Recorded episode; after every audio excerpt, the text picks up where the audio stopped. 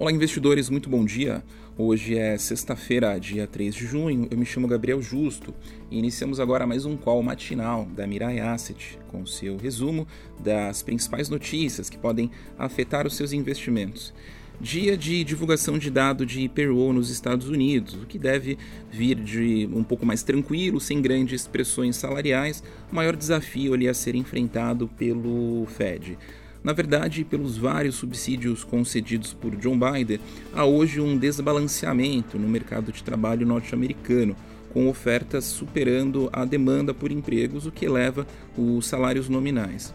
Aqui no Brasil, sai a produção industrial referente a abril, que vem em leve desaceleração. No cenário político, eh, especulações apontam para o retorno de um estado de calamidade, o que abriria a porteira para gastos públicos maiores. Isso parece ter sido a saída encontrada pelo governo para driblar o teto de gastos. Importante observar que a equipe econômica não é favorável à medida. A favor, os que consideram muito próximo a, a crise do abastecimento de diesel no país, colocando os caminhoneiros em pé de guerra.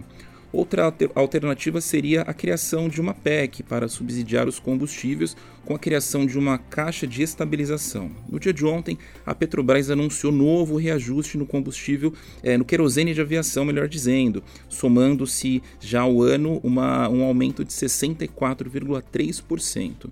Vale lembrar que o querosene de aviação corresponde a cerca de um terço dos custos totais das companhias aéreas.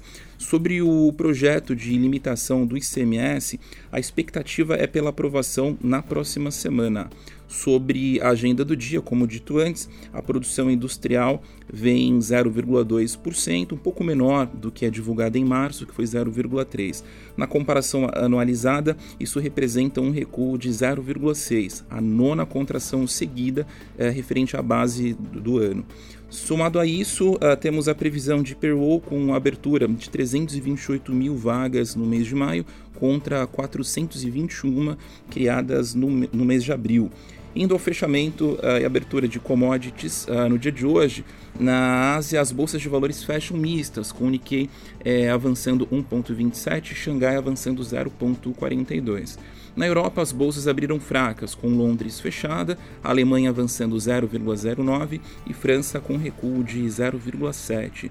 Nos Estados Unidos, os futuros das bolsas de valores abrem queda, com o Dow Jones recuando 0,45, S&P recuando 0,67 e Nasdaq com recuo de 1,09.